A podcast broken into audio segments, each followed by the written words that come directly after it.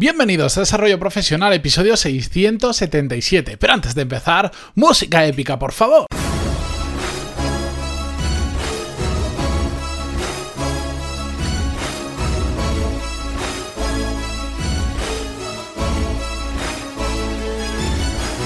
Muy buenos días a todos y bienvenidos un miércoles más a Desarrollo Profesional, el podcast donde hablamos sobre todas las técnicas, habilidades, estrategias y trucos necesarios para mejorar cada día en nuestro trabajo.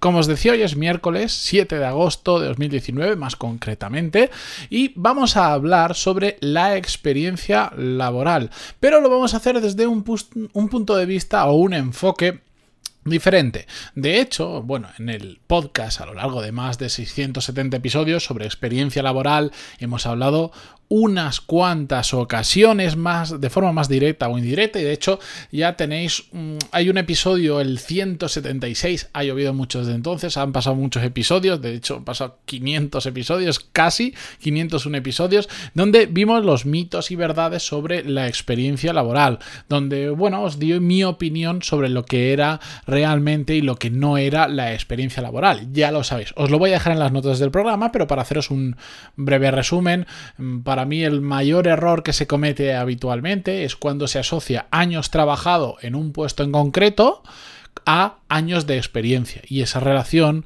no va directamente unida. De hecho, para mí medir la experiencia en años ya per se es un error. Yo creo que la experiencia se tendría que medir en lo que no sabes y en lo que sabes hacer, sobre todo en lo que sabes hacer de una materia en concreto, del puesto, eh, de unas funciones, etcétera, etcétera. Lo que pasa es que eso, bueno, es complicado medirlo de esa forma y habitualmente se utiliza ese baremo de años. Lo que pasa es que al final, bueno, pues una persona que lleva 20 años trabajando en un puesto no significa que tenga 20 años en esa de, experiencia en eso, porque igual lo que siempre se dice, el ejemplo que se da es, bueno, pues igual el primer año aprendió y a partir de ahí los 19 restantes simplemente fue una repetición del primer año. Por lo tanto, no serían 20 años de experiencia, sería uno. Esto se utiliza de forma exagerada, pero al final eh, viene a contar algo que es que todos lo sabemos. El, el, estar en un trabajo, el estar en un puesto, no nos da experiencia per se. Requiere un aprendizaje, el pegarnos, el aprender, el... Bueno, ya sabéis, el día a día del trabajo, pero el de verdad, el que hace que cada día sepamos un poquito más y cada día lo hagamos un poquito mejor. Por ahí van los tiros de lo que es para mí, porque todo esto es una visión muy personal, la experiencia. Pero no os cuento más, escuchad el episodio me escucharéis incluso hasta con la voz distinta porque hará como dos años de esto. Eh, pero ahí os lo dejo y si no lo tenéis en la nota del programa y si no pantaloni.es barra 176 y vais directamente al episodio. La cuestión es que hoy, y voy ya al grano, disculpad que me he enrollado un poquito más de lo normal, vamos a ver la experiencia desde aquel punto de vista que normalmente no nos lo cuentan. Yo lo he escuchado hablar en muy pocas ocasiones porque tendemos a caer al discurso típico de todo el mundo sobre la experiencia. Y a mí hay un concepto sobre la experiencia que me gusta mucho y que os voy a ejemplificar con algo que escuché hace ya un tiempo, con mi propio caso también, eh, que es que eh, la experiencia tiene el lado bueno que es que nos enseña muchas cosas cómo hacerlas, pero por otro lado, el tener la experiencia necesaria en un tema hace que, ¿cómo decirlo? Que también vengamos con algunos vicios detrás de esa experiencia. O lo que es lo mismo, que traigamos una forma determinada de hacer las cosas. Y por lo tanto, esta experiencia, que no quiero decir que sea una mala experiencia, quiero decir tenemos experiencia en el buen sentido sobre un tema, también hace que se nos cierren nuevas formas de pensar y sobre todo de afrontar los problemas. ¿A qué me refiero con esto? Bueno, me acuerdo hace, ahora, tres años, yo creo aproximadamente, vi un vídeo de una persona que he mencionado bastante en este podcast, que algún día tengo que plantearme mover hilos lo suficientes o no sé qué hacer para que venga y entrevistarla en el podcast. Lo que pasa es que será complicado. Eh, me habéis oído hablar de Pedro Serraima en más de una ocasión. Él, que fue CEO de Pepefon, una operadora móvil virtual en España, y ahora lleva la parte, por lo menos a día de hoy, de O2, que es, digamos, una rama dentro de Telefónica, de Movistar, que eso en Latinoamérica probablemente Telefónica lo conocéis también más que de sobra. Bueno, la cuestión es que esta persona siempre se ha destacado por hacer las cosas diferentes, por, por hacerlas muy normales y que eso funcione. Y la cuestión es que en una de esas entrevistas a Pedro Serraima, que si busquéis en YouTube las vais a encontrar, no tiene muchas, entonces es fácil localizarlas. Él eh, decía que una, y lo ha dicho en más de una ocasión, que em, alguna de las ventajas que él tuvo cuando pasó cuando le llamaron para, para crear y para dirigir Pepefon desde cero, es que él no tenía ni idea sobre operadoras móviles virtual. Él sí venía de una teleco de, que se llamaba, que se llama de hecho Ono, pero de la rama, si mal no recuerdo, de internet, etcétera, etcétera, de telefonía no tenía ni idea. Y él decía que eso, más que ser un lastre, le había ayudado a pensar las cosas de una manera diferente, a afrontar los problemas de una manera diferente, porque si no, si fuera una persona que venía de telefonía, probablemente habría seguido los mismos caminos, utilizado los mismos patrones y hecho las cosas de la misma manera que habitualmente se hace en telefonía. Y Pepefon, en este caso, y la gestión de esta persona con su equipo, hizo que mm, le dio como la vuelta un poco al mercado porque empezó a hacer cosas que ninguna otra telefonía o operadora móvil virtual hacía en ese momento. Después le han copiado hasta la saciedad y les han mejorado en muchas cosas. Pero en ese momento nadie lo hacía, como quitar las permanencias, como que cuando te atendieran, eh, cuando tú tenías una incidencia, había una única persona que te atendía, no te iban pasando de departamento en departamento, incluso si te querías dar de baja o de alta era toda la misma persona. Bueno, pues ese tipo de cosas en parte, él dice que las pudieron hacer porque no venían viciados de tener experiencia en el sector. Y de hecho, cuando contrataba gente, si mal no recuerdo, los primeros 10 empleados o una cifra así, era una empresa con muy pocos empleados porque tenían casi todo externalizado o la gran parte, la masa laboral la tenían externalizada en un call center. La cuestión es que de los empleados que estaban ahí, eh, ellos buscaban expresamente, y creo que casi todos eran así, que no tuvieran eh, experiencia en telefonía, para que no vinieran viciados, para que aprendieran de cero, pero también para que vieran las cosas de una manera diferente.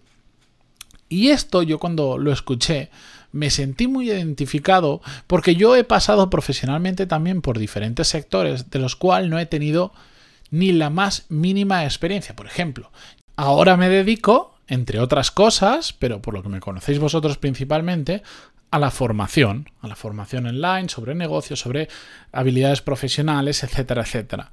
Y una de las ventajas que tengo de no venir del sector de la educación, del sector de la formación, el no haber estudiado para formar a otras personas, es que no tengo el mismo esquema mental que los, vamos a ponerlo entre comillas y que nadie se ofenda, profesores de universidad, donde en muchas ocasiones, por supuesto, hay muy buenos profesores, yo he tenido muy buenos profesores, pero hay muchos que están como cortados con el mismo patrón, es casi, ya sabes lo que te van a decir o de la forma que te lo van a decir. Y cuando yo he ido a crear mis cursos y mis clases, los he planteado desde una forma extremadamente práctica porque, y de hecho ahora mismo estoy cambiando todos los cursos que mm, dentro de poquito los voy a lanzar eh, de nuevo con muchos cambios, los he planteado desde una forma completamente diferente porque no soy profesor. Soy una persona que sabe de este tema, que sabe comunicar estos temas, que sabe enseñar a otras personas cómo mejorar, pero no necesito la experiencia de ser profesor, porque al final se trata de comunicar un concepto a otra persona o a otras personas. Y con eso me vale, me basta y me sobra. Por eso cuando doy una clase o incluso cuando estoy hablando en este podcast, que al final esto también es formación, solo que digamos es la parte gratuita de mi negocio, no lo hago como un profesor de una super mega institución que va con traje y corbata y, ¿cómo decirlo?, que tiene un palo en el culo. ¿Por qué? Porque yo no vengo de esa experiencia. Igual si hubiera pasado todo por ahí, la forma en la que yo comunicaría ahora sería diferente. Pero tengo la suerte de haberme metido en algo donde no tenía experiencia y por lo tanto haber planteado las cosas de una manera también diferente. Y lo mismo me ha pasado en otros trabajos, que donde no he tenido experiencia me ha permitido ver las cosas o solucionar los problemas de una manera diferente, lo cual ha traído en muchas ocasiones muchas ventajas. Por eso, eh, la experiencia está muy bien, por supuesto que está muy bien, y es muy necesaria en muchas ocasiones, pero en otras que tú tengas una experiencia en gestión de personas, en liderazgo, en gestión de proyectos, todo eso es absolutamente fantástico, por supuesto, Pero en el tema específico a veces es mejor no saber nada o saber muy poco para no tener vicios. Es muy importante la experiencia, pero no significa que sea la única manera de hacerlo mm, bien. O dicho de otra forma, podríamos, mm, vamos a hacer una pequeña clasificación de experiencia. Habrían, a mí se me ocurren dos tipos. La particular, por ejemplo, Tú puedes saber mucho sobre leyes laborales francesas porque has trabajado en una empresa de recursos humanos con sede en Francia y te ha tocado llevar eso y te lo tuviste que estudiar. Experiencia particular. Pero también hay experiencia cruzada, que para mí es la más interesante. Es decir, la que podemos aplicar en muchos diferentes trabajos por los que vayamos pasando y donde, digamos, nos dan una experiencia general de cómo poder hacer algo. Por ejemplo, la creación de producto. A mí es algo que me encanta, que me apasiona, que he aprendido, que me he formado, que quiero seguir dedicándome toda mi vida a ello, que es a crear productos de diferentes tipos. Ahora creo productos de formación en mi proyecto y en otros proyectos. Pero al final, la creación de producto, yo hoy la saco de la formación y me la llevo a otra cosa, y esa experiencia me vale para gestionar la creación de productos. Pero el no tener la experiencia particular del producto que vaya a gestionar o que vaya a crear, me va a dar una visión, como le pasaba a Pedro Serraim en el ejemplo que os contaba, diferente a igual como lo plantean personas de la misma industria. Por eso, creo que la experiencia, sobre todo si es de esta cruzada, es mucho más valiosa que una experiencia particular. Y más en, una, en unos momentos en los que ya sabéis que la estadística dice que más o menos cada unos tres años vamos a cambiar de trabajo y a lo largo de nuestra vida profesional tranquilamente vamos a pasar por entre 15 y 17 trabajos diferentes. Así que está bien tener experiencia cruzada, os lo aseguro. Y bien, con esto yo me despido hasta mañana, que como volvemos como siempre, mañana jueves con un nuevo episodio. Muchísimas gracias por estar ahí, por vuestras valoraciones de 5 estrellas en iTunes, vuestros me gusta y comentarios en iVoox, Spotify, Google Podcast, donde sea que lo escuchéis. Adiós.